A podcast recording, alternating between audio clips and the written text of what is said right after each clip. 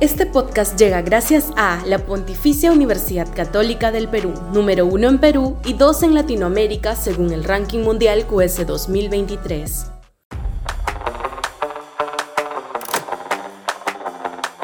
Hora de un shock de inversiones privadas. Sudaca, Perú. Buen periodismo. La pobreza monetaria ha crecido en el 2022 en comparación con el 2019 7.3 puntos porcentuales. Esto, traducido a la realidad, implica que 2.700.000 personas han dejado de ser de clase media y han vuelto a ser pobres.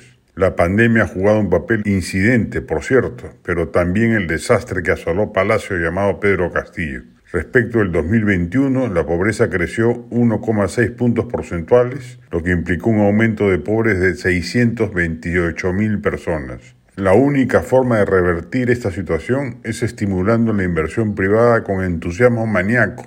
De no hacerlo y seguir creciendo a tasas modestas como la prevista para este año, vamos a demorarnos en llegar a los niveles de pobreza prepandemia alrededor de 20 o 30 años. Una barbaridad. Después de la pandemia nos correspondía un ciclo extraordinario de crecimiento, alentado adicionalmente por el giro antiempresarial de buena parte de la región, pero el inefable Pedro Castillo y su nefasto gobierno arruinaron toda posibilidad. Sus ataques a la inversión privada, sus ministros antiempresariales y el caos político generado por la destrucción de la eficiencia tecnocrática del Estado tiraron la inversión privada al piso con las consecuencias ya conocidas. Según la última encuesta del SAE de apoyo consultoría, está mejorando la confianza para invertir y la caída de la inversión privada empieza a mainar. Buen momento entonces para un shock de inversiones encabezado por la propia presidenta y el apocado titular de Economía y Finanzas. Bien ha señalado el ex ministro de Economía Waldo Mendoza que según un reporte del Banco Mundial, el 85% de la reducción de la pobreza entre 2004 y 2019 se debió al crecimiento económico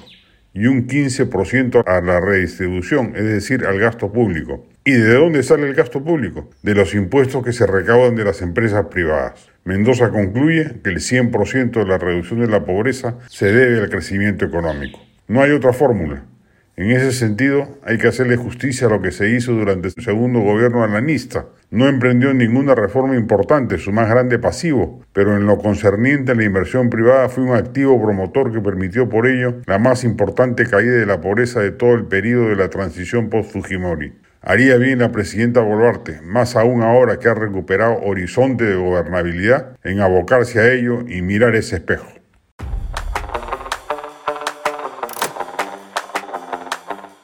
Este podcast llegó gracias a AFE, operador logístico líder en el mercado peruano que brinda servicios de almacenaje, transporte de carga, courier y cómics.